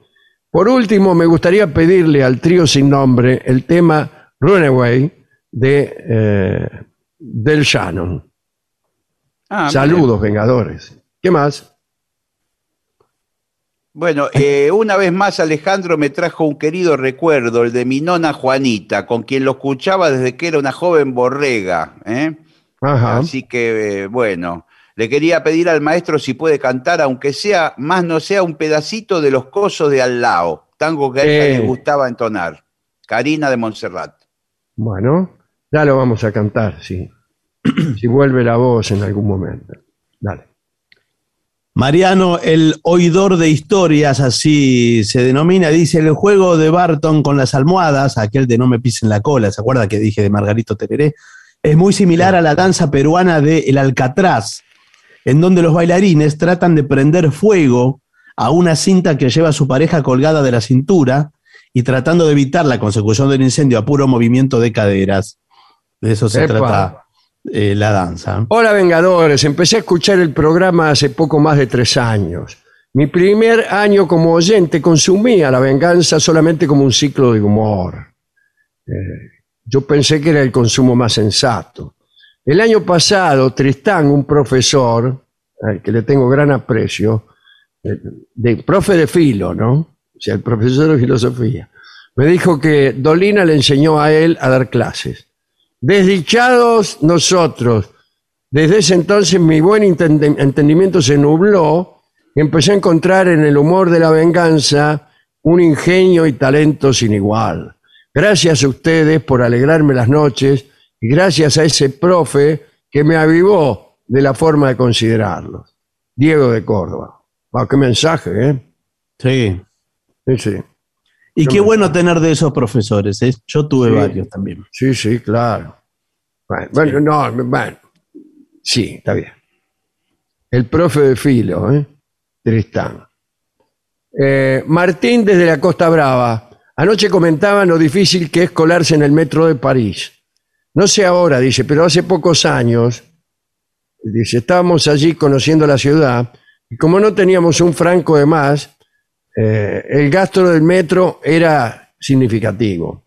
Hasta que un día observamos que había gente que se colaba de la manera más ostensible, saltando por encima de los molinetes. sí. Igual nos decidimos hasta que vimos dos monjas saltando con agilidad gimnástica y eh, ya no tuvimos dudas. Desde ese día no pagamos más. Después de todo, si el jefe de las hermanas les permitía el desliz, ¿quién era el alcalde de París para castigarnos con una multa? Bueno, linda historia. Si quiere le cuento otra. yo. Bueno, ¿qué le parece si hacemos una breve pausa? eh? Por favor. Muy bien. 750. Lo mejor de la 750 ahora también en Spotify.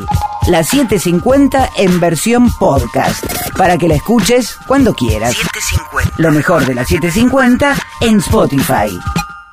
Dale play.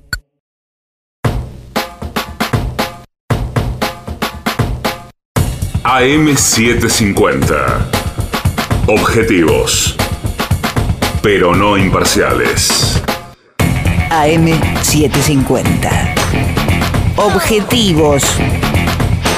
Pero no imparcial.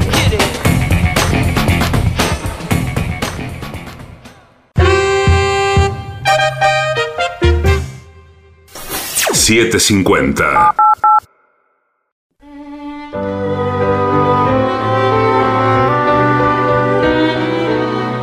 Continuamos en La Venganza Será Terrible. Recuerden que nos pueden contactar también en redes sociales. Nos encuentran como La Venganza Radio. Y si no, hay un WhatsApp para los oyentes para que escriban, que es 11 6585 5580. Hablaremos hoy de León Cholgos Oh, Sí. amigo. En realidad se escribe León C Z O L G O S Z. Usted sabe que eh, en algunas lenguas la C y la Z hacen la Che. Por ejemplo, Checoslovaquia está escrito Checoslovaquia. Eh, Semenevich, Semenevich, decíamos aquí, es Semenevich. Bien, vamos a situarnos el día, un día del año 1901 en Estados Unidos. Ahí andaba la exposición panamericana de Buffalo, que es la capital del estado de New York. Multitudes, había corridas de toro. ¿Cómo va a haber corridas de toro en Búfalo? Bueno, el búfalo también Bueno, tiene, algo, sí. tiene algo que Sí, ver. claro, claro. Pero en Nueva York, corridas de toros.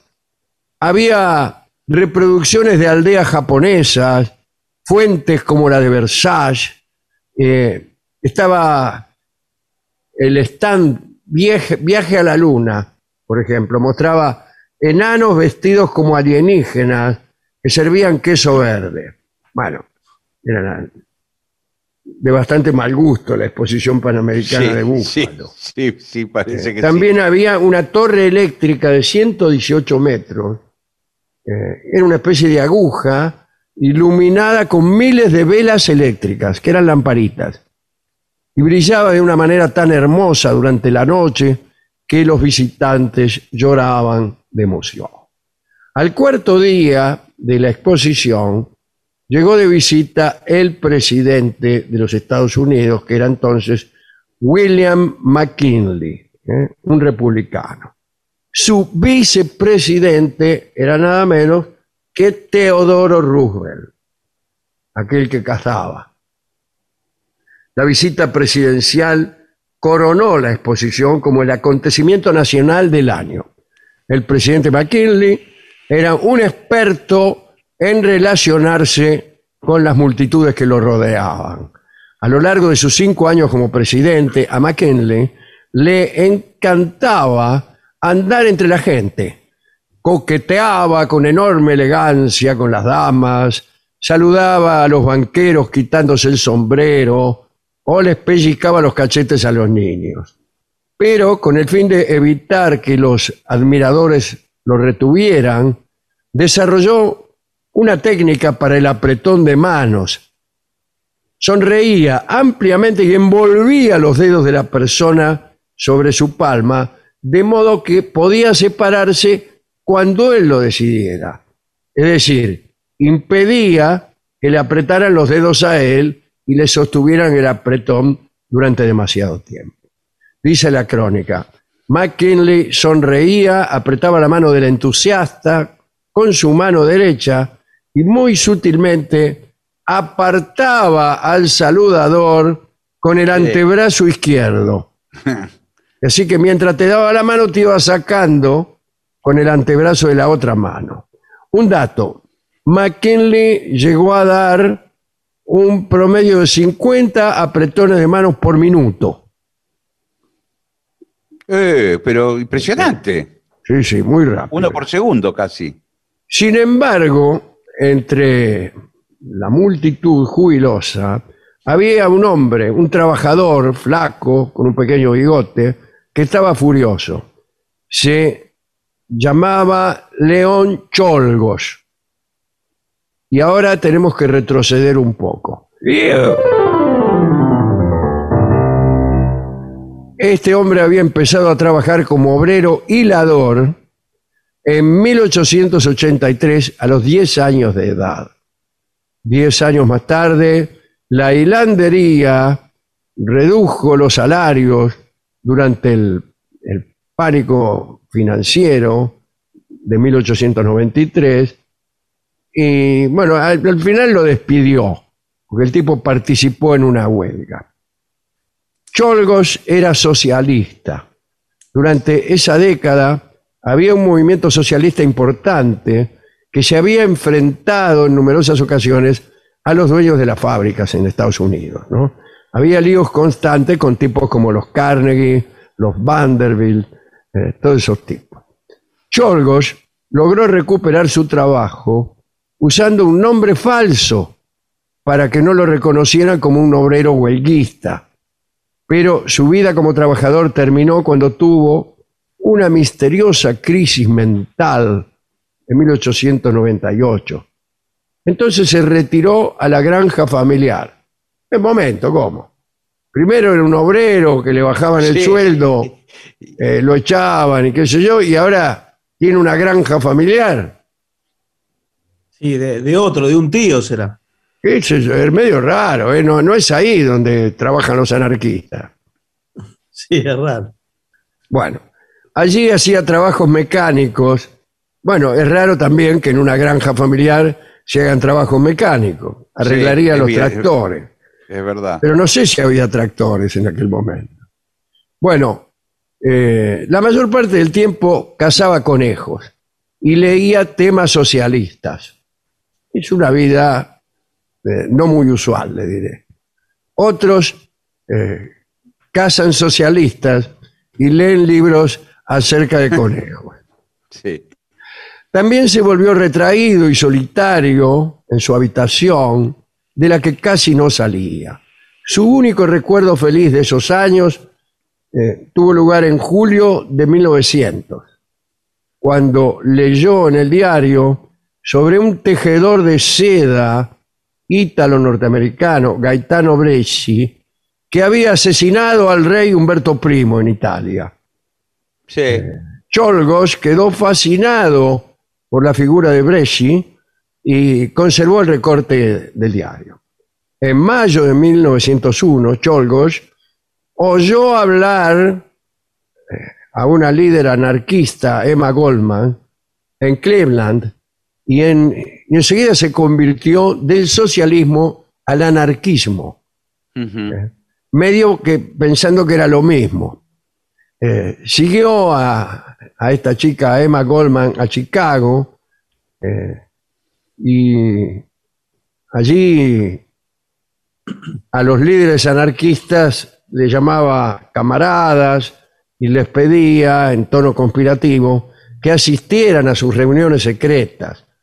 En general, la mayor parte de los anarquistas lo encontraban patético o sobreactuado a Cholgos.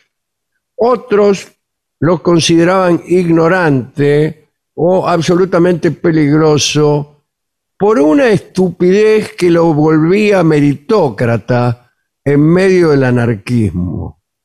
Repito, por una estupidez que lo volvía meritócrata en medio del anarquismo. Bien, ante tanto desdén, para demostrar su valor y hacer algo heroico por la causa, decidió matar al presidente. Alquiló un cuarto sobre una taberna cercana a la exposición de Búfalo y dijo que tenía la intención de vender souvenirs. Cholgos se dedicó a seguir los pasos del presidente McKinley. El 6, el 6 de septiembre, el último día de la visita presidencial, McKinley se dirigió a la reproducción de las cataratas del Niágara. ¡Qué extraordinario! Esa es una, una fiesta, una feria. Bueno, eh, el presidente parecía disfrutar muchísimo. Les decía a los que lo saludaban, no sé si me voy a ir de aquí algún día. A media tarde, McKinley tuvo un último evento, una reunión en el Templo de la Música. Era un domo rococó enorme, un odeón. A su costado había un organista que tocaba a Bach en uno de los mayores órganos del país. Cholgos encaró hacia donde estaba el presidente. En, en- en ese órgano debe tener, debe haber tenido algo que ver Carnegie, que recién nombrado era uno de los grandes este, industriales de, o Sí. este, hombres de negocios de aquel momento, de los hombres más ricos del país, que creo que había donado unos 7.000 órganos a distintas iglesias y lugares de culto donde no había órgano, ¿no? Y entonces le daba lástima que cantaran sin acompañamiento. Entre otras cosas, también construyó el Carnegie Hall. Ah, mire usted. El ah, era ese York. Carnegie. Sí, ese Carnegie es. Sí. Era, era en realidad un, un gran este, benefactor, o trataba de serlo, ¿no? Eh, Era un hombre de los que ya no hay ahora, donde los hombres de negocios son solo hombres del mundo de los negocios y no, no tienen ningún prurito humanista en general. Este sí. Bueno, eh, el caso es que Cholgos encaró hacia donde estaba el presidente y andaba con una mano vendada, la mano derecha vendada con un pañuelo. ¿Y qué tenía ahí escondido en el pañuelo y en la mano? Un bufoso, señor.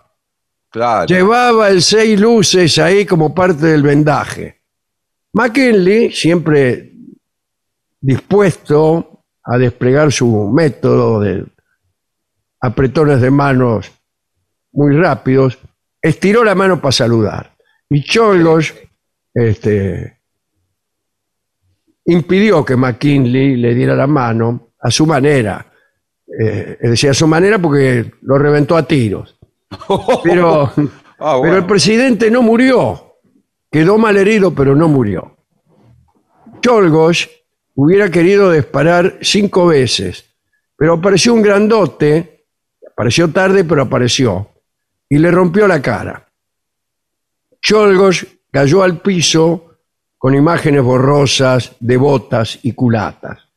A unos metros de allí, los guardias pusieron a McKinley en una silla y para atenderlo, eh, bueno, vinieron, no sé qué, algunas enfermeras, pero había un alboroto alrededor de Cholgos y McKinley lo notó, que habían agarrado a alguien, y dijo, no sean muy duros con él, muchachos. Mm. La ambulancia de la exposición, que en realidad era un carruaje sin caballos, uno de los primeros carros eléctricos, condujo apresuradamente a McKinley a un puesto de socorro muy afamado que se encontraba cerca de allí. El mejor cirujano de Búfalo estaba, pero estaba ocupado con otro paciente, por lo cual los funcionarios consiguieron al médico más destacado que pudieron hallar, ¿no? Un- que era un ginecólogo. Además lo consiguieron con el pelo a medio cortar, porque el tipo se estaba, estaba en la peluquería cortándose el pelo. Sí. Eh, bueno, el ginecólogo se preparó para la cirugía, mientras McKinley andaba ahí resoplando. A pesar de la iluminación eléctrica que había en toda la exposición, la clínica no tenía electricidad. Usaron espejos eh, para reflejar la luz del sol, o sea que era de día. El médico logró coserle el estómago a McKinley, pero no pudo encontrar la segunda bala. Había dos balas. Entonces lo cosió nomás, sin drenar la herida, le dejó la bala adentro. En, eh, en, ese momento miles de personas ya se arremolinaban junto al templo de la música, clamando para que lincharan al asesino. Algunos blandían sogas, andás a ver dónde las consiguieron. Fue difícil lograr que Chorgos llegara a la cárcel con vida. Durante la semana posterior a su cirugía, McKinley convaleció allá en una, mansión que consiguió. Teddy Roosevelt, el vicepresidente, rápidamente fue a su lado. Todos los días informaban a la prensa cuál era la temperatura y el pulso. Ah, Tenía 38 grados todos los días y 120 de pulso. Sí. Estos eran números altos, Sí, pero se mantenían constantes. Y McKinley permanecía coherente y lúcido. Incluso en una ocasión preguntó por Cholgos. La gente confiaba en que se recuperaría. De hecho, Roosevelt pronto abandonó la ciudad para ir a una excursión de caza. Y un encabezado del New York Times del 11 de septiembre declaraba, el presidente pronto estará bien. Pero McKinley se murió el 14 de septiembre de 1901, menos de una semana después. Fue el tercero en morir asesinado de la lista de presidentes de los Estados Unidos, después de Lincoln y Garfield. Eh, eh, y entonces el presidente de los Estados Unidos fue Nomás Roosevelt, que asumió por primera vez, después fue electo, ¿no? Y sorprendió a todos con un volantazo hacia las políticas progresistas. Pero bueno, esa es otra historia. Como primer dato, el 16 de octubre, casi el 17 de octubre, un mes después, Roosevelt cenó con Booker Washington, un líder negro, el más importante de la época, y fue el primer negro en ser invitado a una cena en la, clase- en la Casa Blanca. La muerte de McKinley exacerbó un enorme odio público que ya existía antes contra los anarquistas y lo que es peor contra los inmigrantes. Cholgos era un ciudadano est- estadounidense, sin embargo. Había nacido en Detroit. Pero la mayor parte de la gente estaba de acuerdo con un diario eh, en donde se leía, menos mal que tiene un nombre que no se puede confundir con un nombre estadounidense. Claro. Qué feo, qué feo gentilicio es estadounidense. Sí. Cholgos no tuvo que esperar mucho tiempo. Su juicio se inició el 23 de septiembre, solo nueve días después de que muriera McKinley. Eh, el juicio duró ocho horas, durante dos días. Este tiempo incluyó dos horas para seleccionar al jurado, tiempo en el cual los doce jurados, eh, tiempo en el cual está de más. Punto. Los doce jurados admitieron que prácticamente ya habían tomado una decisión. Ah, no, estaba bien. Eh, habían tomado una decisión incluso mientras estaban eligiéndolo. Y claro. Buah. Cholgos, eh, citando su credo anarquista, rechazó la legitimidad de sus defensores, de sus defensores, eh, que habían sido nombrados por la corte, y se negó a hablar con ellos. El jurado decidió la muerte de León Cholgos en media hora. Y de un modo acorde con el principal tema de la exposición, que era las maravillas de la electricidad, un juez de Búfalo sentenció a Cholgos a morir en la silla eléctrica en la prisión estatal de Auburn. Cuando lo sentaron en la silla, Cholgos inmediatamente condenó de nuevo al gobierno. Lo último que dijo fue, yo maté a ese hombre porque era un enemigo de la gente buena, los buenos trabajadores. No siento remordimiento por mi crimen, lamento no ver a mi padre. Y fue ejecutado. Tenía 28 años y fue el 29 de octubre de 1901. Hemos ido a la discoteca, allí le contamos dos o tres veces la historia al discotecario que no alcanzaba con no, alcanzaba a conjeturar qué tango convenía hasta que le hablamos del desdén con que sus compañeros lo trataban los propios anarquistas los socialistas eh, todos los que eh, militaban con él los trataban con desdén y este tango es el que vamos a escuchar en la versión de Gardel. Adelante.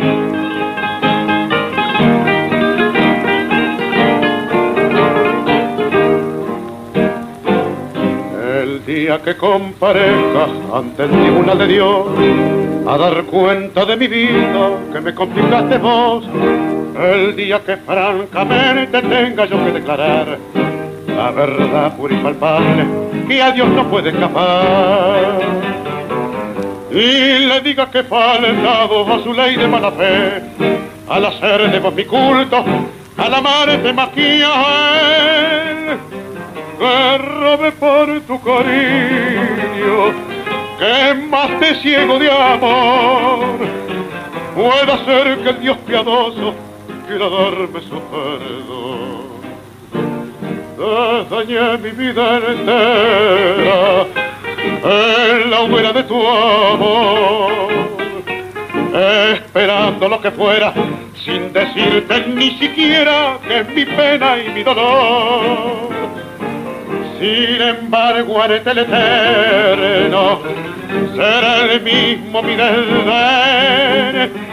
Y en mi amor profundo y tierno, por seguirte hasta el infierno, yo despreciaré de pero el día de tu juicio, yo no sé qué le dirás, cuando sepan que has pecado por capricho y vanidad, cuando sientas la mirada penetrante del Señor, que te llegará hasta el alma como un rayo escrutador, y te acuse tu conciencia al mirar aquel puñal que vos misma tan cobarde le entregaste a mi rival.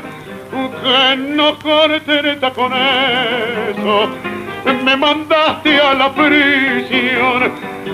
Por más que vos te arrepientas no podrás tener perdón te dañé mi vida entera en la hoguera de tu amor esperando lo que fuera sin decirte ni siquiera que mi pena y mi dolor.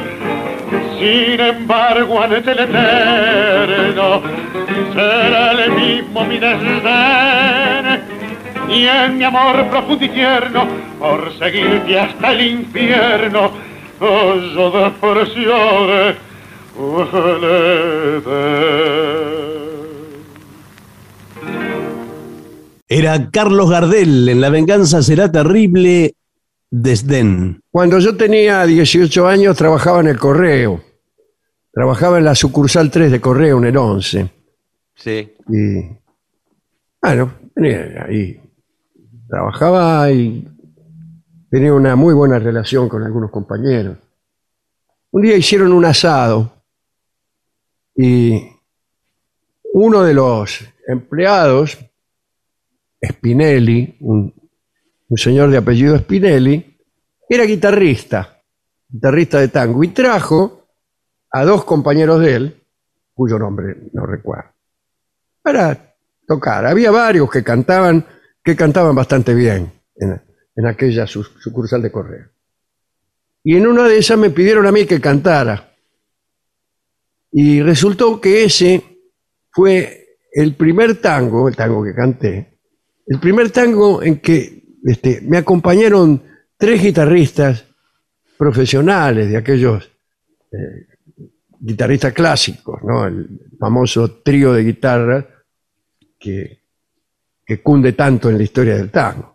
Y el tango que canté fue este que acabamos de escuchar, Desdén. Ah, Así Desdén. que este, está dedicado a aquellos guitarristas, uno de los cuales era Spinelli, que era el que yo conocía, eh, un hombre muy amable, un gran bigotazo, y los otros dos, que fueron los primeros guitarristas que me acompañaron.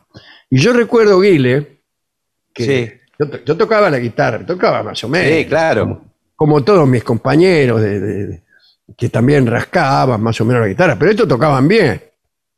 En una de esas, los guitarristas empe- empezaron a hacer un efecto mandolina, ¿no? Desde ni en mi vida entera.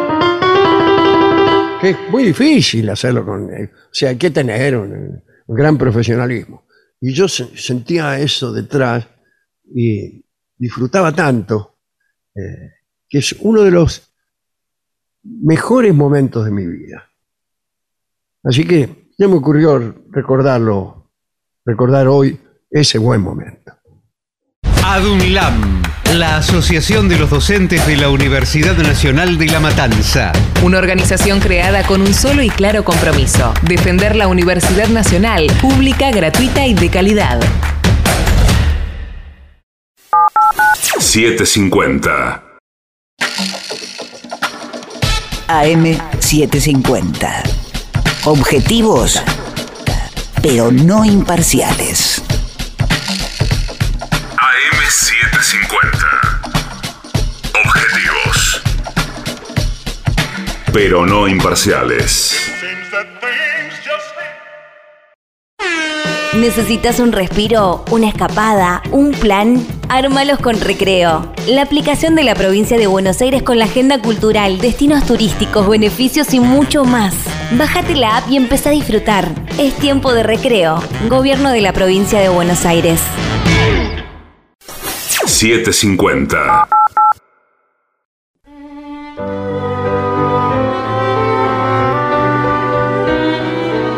Continuamos en la venganza. Será terrible, señoras, señores. Este es el mejor momento para dar comienzo al siguiente segmento.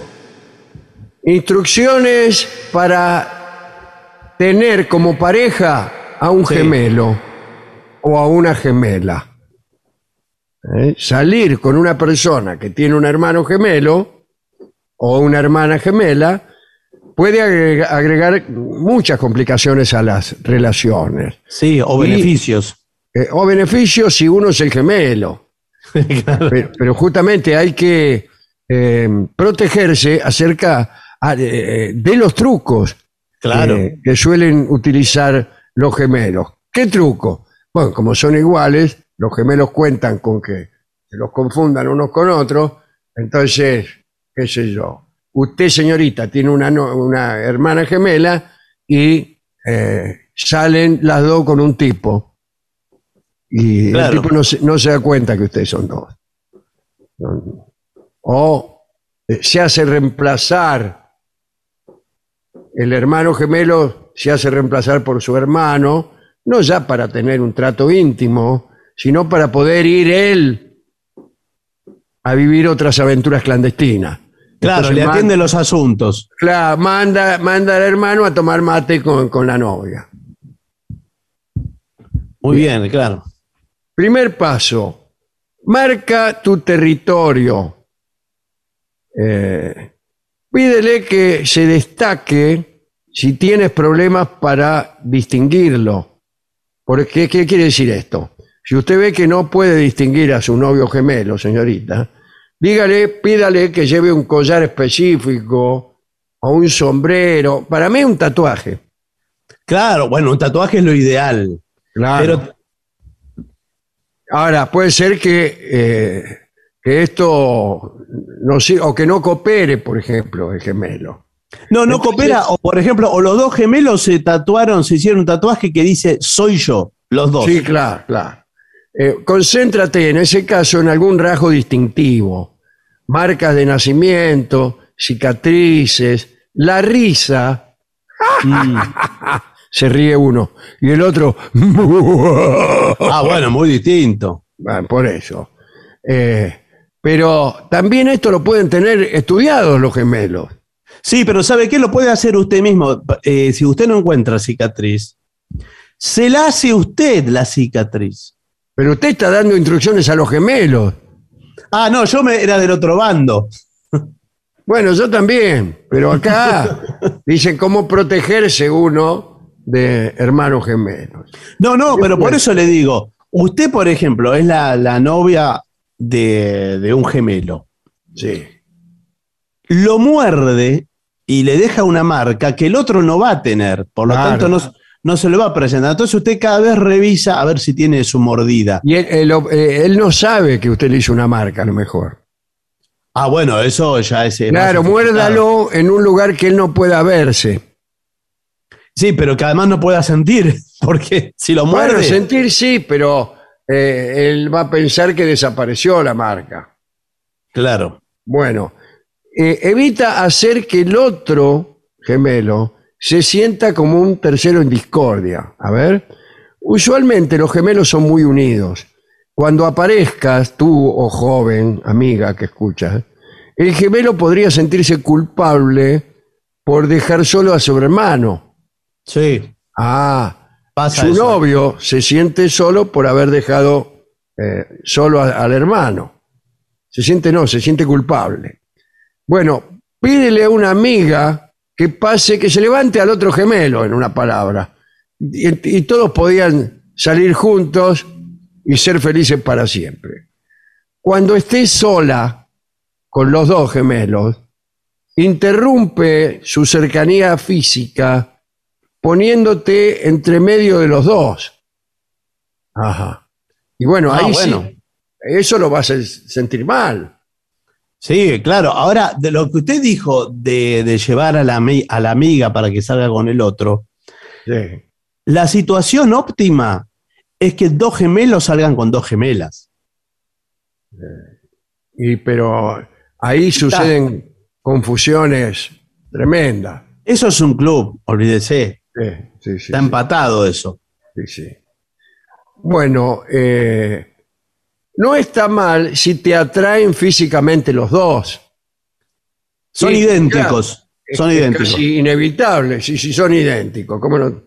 Eh, pero seguramente a tu chico o chica, o sea, al tuyo, no le gustará que mires con, con segundas intenciones a su gemelo. Con la cibia. ¿Y, y, y- ¿y qué hacemos entonces? No, Bueno. es una situación. Debe ser muy impresionante. No sé si alguna vez tuvo esa, esa situación de estar con, a- con una persona que tiene una gemela. Porque Eh. debe ser muy fuerte ver a la otra que, que es igual. Es uno mismo. Sí, sí, sí, sí. Aclara tu posición con los trucos. ¿Qué quiere decir esto? A algunos gemelos les puede parecer divertido jugar trucos con su pareja. ¿eh? Sí. Hacerse pasar, hacer chistes. Nunca toleres esto. Una respuesta a un truco de estos podría ser, marca en secreto a tu galán, lo que habíamos dicho, sin que se dé cuenta. Bésalo en la mejilla con labial rojo. ¿eh? Pon una nota adhesiva en su blusa o dejale una marca en el cuello con un beso. Sí. O eh, dejale una marca para siempre. Sí, igual cuidado. eh, usted cerciórese de que la marca se la haya hecho realmente a su novio y no al otro. Porque Claro, si no. es- Eso por un lado. Y asegúrese de que el otro no se haya dado cuenta de esa marca y se la haga también. Claro. Eh, es in- increíble la cantidad de trucos que tiene un, un gemelo. Eh, bien. Eh, considera si la cercanía extrema de los gemelos es un problema o si es algo con lo que puedes vivir. Vamos, si por ahí te gusta el asunto. Bueno, no lo sé, ¿no? Sí. Considera cuántas personas que no son gemelos ya tienen problemas para definir quiénes son.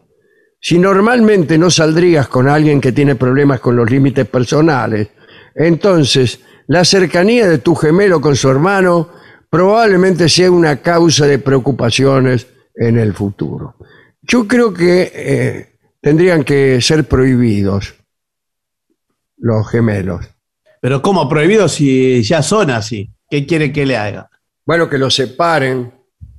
Ya salieron así. Además, vio que dice que al gemelo, si, si a usted le duele una cosa, al otro le duele la misma. Eh, como los hermanos Corso, que al tipo le clavaban una espada y el otro que estaba en Catamarca la sentía.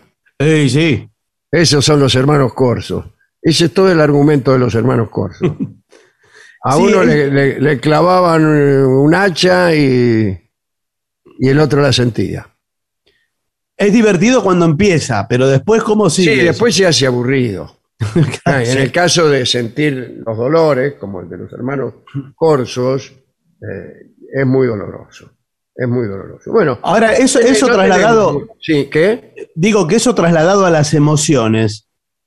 Eh, si usted se enamora de una chica, su hermano también se enamora de También, su hermano también. Eh, Si usted está triste, porque Sí. escucha, digamos, un vals triste, Sí. el- su hermano también se pone a llorar. Aunque esté Pero si- lejos. Pero si el otro está escuchando algo alegre, Ah, bueno, eso no se me había ocurrido. eso está difícil. Creo que no, es, no fue un ejemplo muy brillante. Pero en, en todo caso tenemos muy poco tiempo, el programa Sí. ya toca a su fin, pero prometemos eh, desarrollar ampliamente todos los datos sobre gemelos, historias de gemelos que, que tenemos disponibles. ¿eh? Sí, porque además, eh, según las encuestas que hemos hecho, eh, hay una altísima cantidad de oyentes gemelos que escuchan dos veces el programa. Sí, inclusive. sí. Eh, eh, eh, los, her- los hermanos Melón y Melambe, por ejemplo. Sí, que que hoy han estado aquí. Evidentemente gemelos. Bueno, hagamos una pausa y luego vamos a escuchar a, a los gemelos Martín y Alejandro junto a Moreira, que también tienen sus propios gemelos. Pausa entonces. 750. AM750. Objetivos, pero no imparciales. Volvió el gordo que te va a hacer feliz. Sorteo extraordinario de Navidad. Más de 173 millones de pesos en premios. Sortea el 23 de diciembre. Lotería de la provincia. Gobierno de la provincia de Buenos Aires. 750.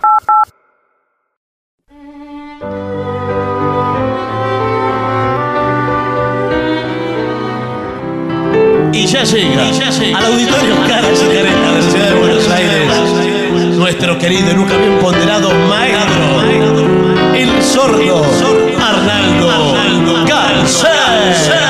Y acompañan esta noche a nuestro querido maestro, los integrantes del trío, su nombre, Manuel Moreira. El señor Martín Cacodolina y su babosa. Y el licenciado pentacadémico Ale Olina, Olina, Olina, Olina, Olina.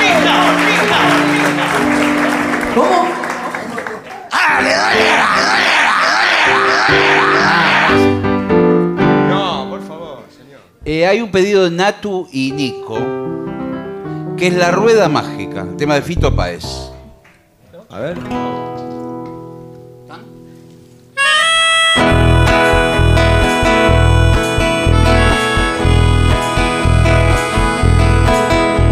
Un recuerdo desde el África, un sueño con el Liverpool bar y ella que siempre se va.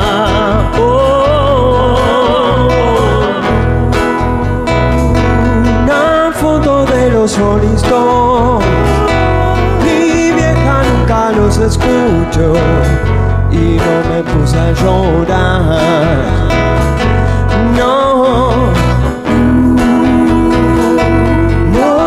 En cualquier lugar, perdida en una inmensa ciudad, en una rueda mágica.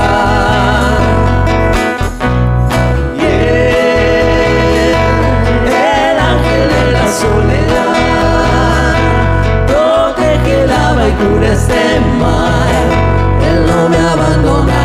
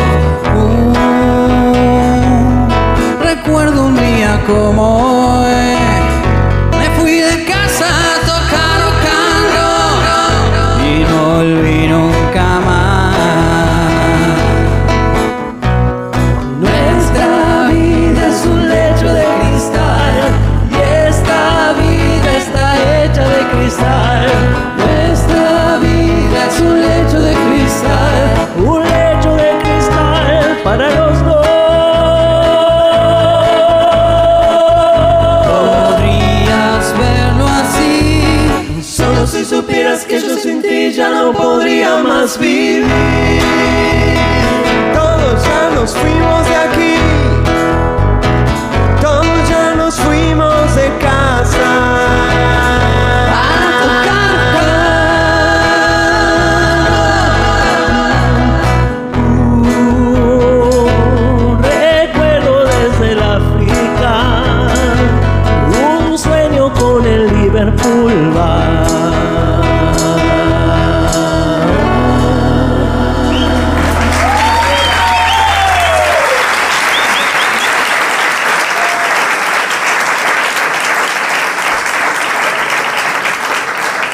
Le habían pedido aquel tapado de Arminio. Y Qué lindo ya eso. puedo arrancar.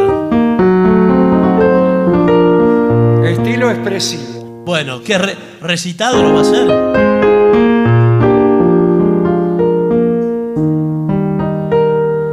Aquel tapado de armiño, todo forrado en la me, que tu cuerpito abrigaba al salir del cabaret. Cuando pasaste a mi lado, prendida tu gigoló aquel tapado de armiño, cuánta pena me causó. ¿Te acordás?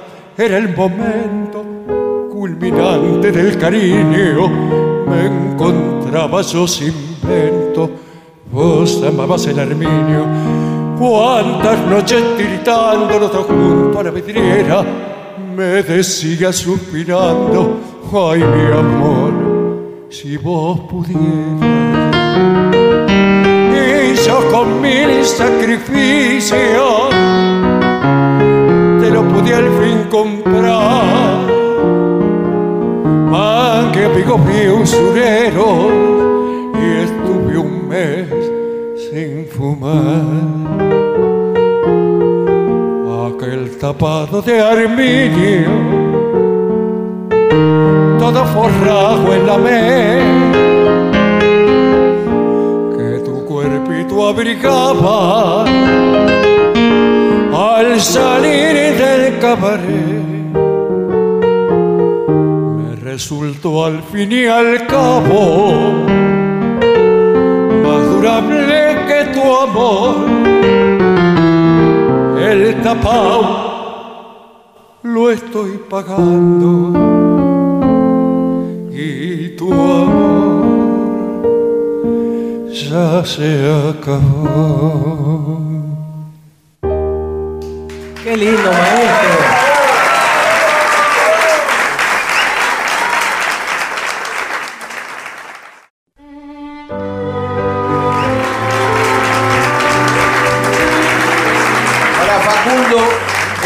Blackbird. Oh, pájaro negro. Perdón. Ah, bueno, pensé que lo iba a tocar usted. Muy bien, listo, Listo, ya está. ya está. Blackbird.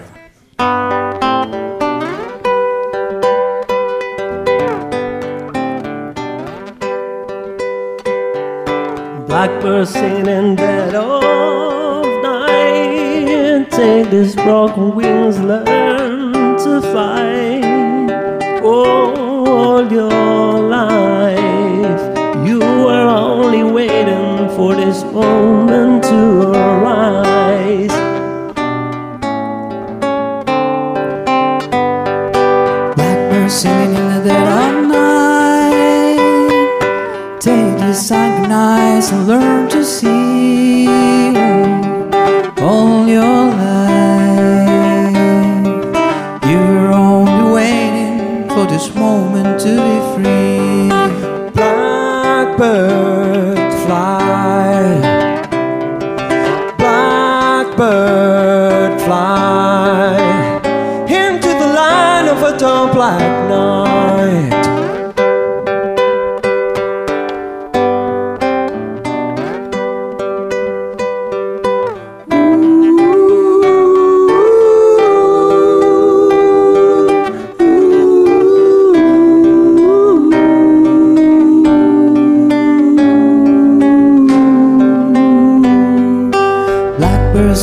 singing in the dead of night.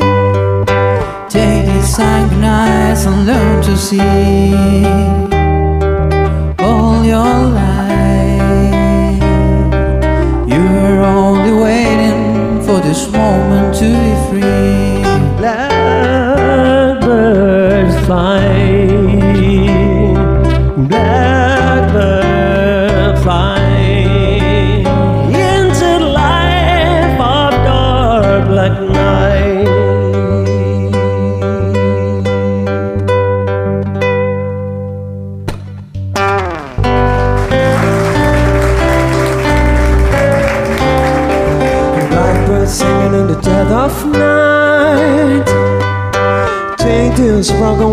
to learn to fly. Oh, your life. You were only waiting for this moment to rise.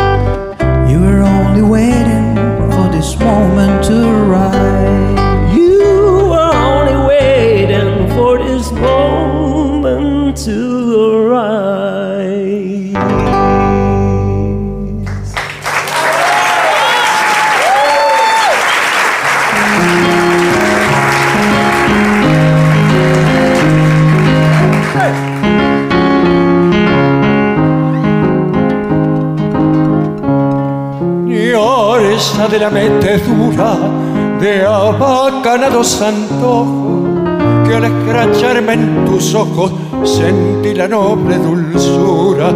Yo que esquivé la pavura de un posible mendejón, puse la buena intención de querer con sentimiento, pero te di mansamente que no tenés corazón.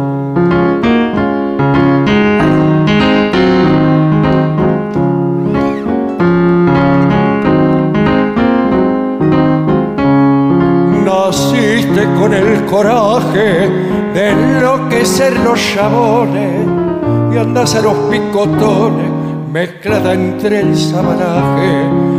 Yo soy de bajo linaje, pero de mucha nobleza. Perdóname la franqueza que me voy a deschavar. Oh, si me hacen patinar tu pinta de vampiresa.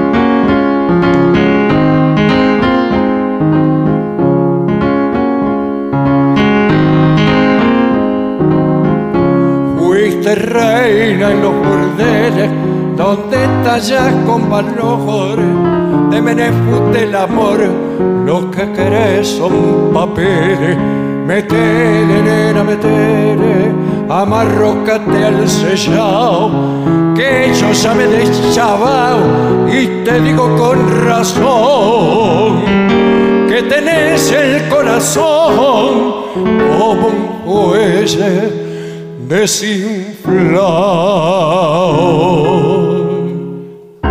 ¡Qué bien! ¡Qué bien, maestro!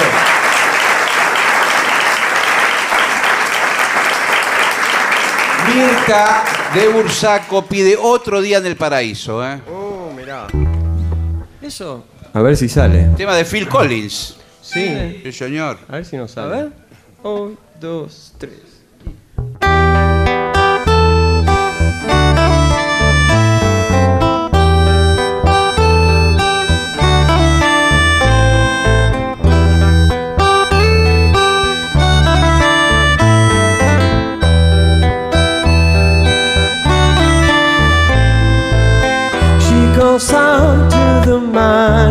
Street. Sir, can you help me? It's cold and I've nowhere to sleep. There's some way you can tell me. He walks on, doesn't look back. He pretends he can hear her.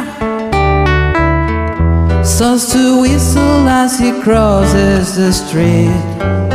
Seems embarrassing to be there.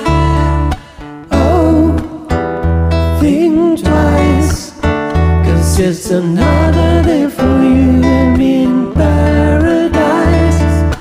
Oh, think twice. Cause it's another day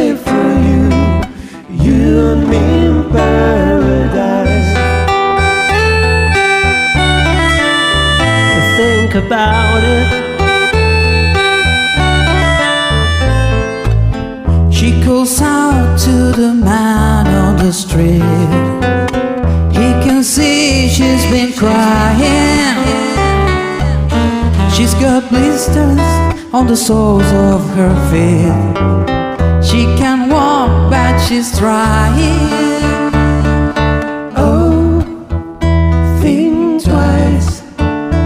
It's another day for you and me in paradise. Oh, think twice. Cause it's another day for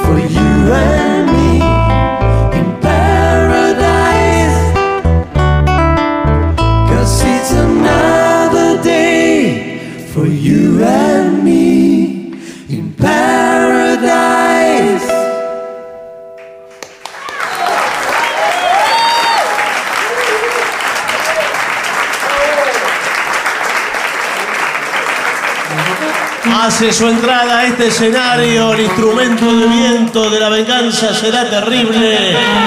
La trompeta.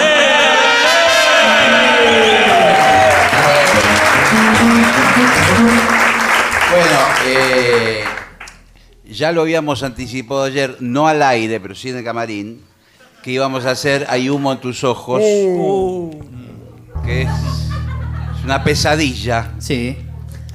Para todos. Hay humo en tus ¿Por qué ojos? So- sobre todo La para gente el quiere público. disfrutar de la música, No, no es una una pesadilla. pesadilla. El que escribió, es hermoso el tema, pero ¿Una es- quesadilla?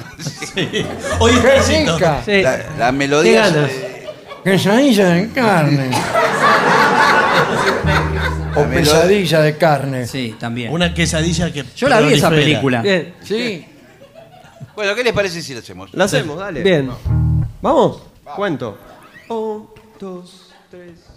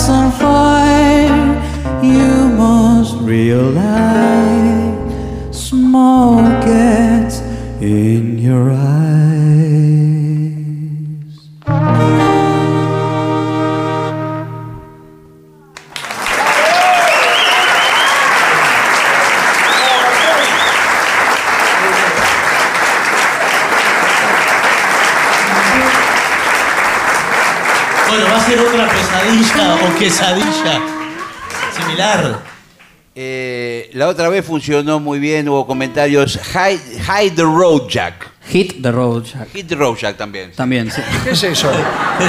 Se puede decir de las dos maneras. Sí, sí. Bien o mal. El tema de Ray Charles. Uy, sí. ¿Nos vamos a ir con esta? ¿Con cuál? Con esta.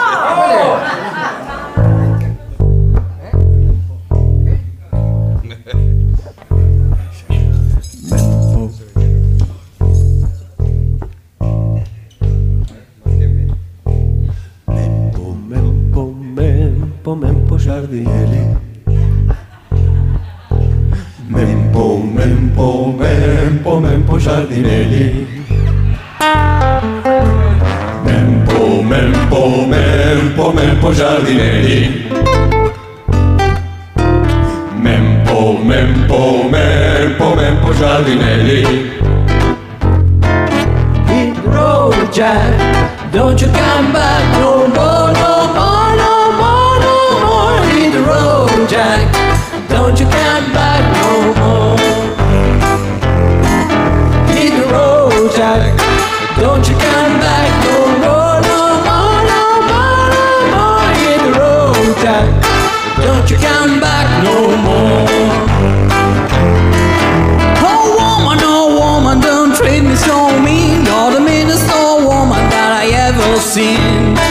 Yes, if you say so, I gotta pack my things and go.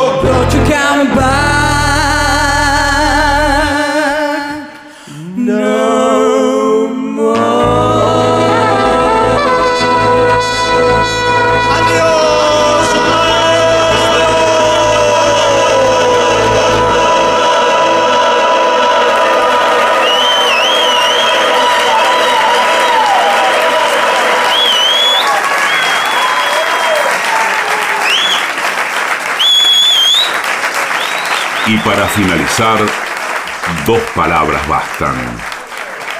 Gracias.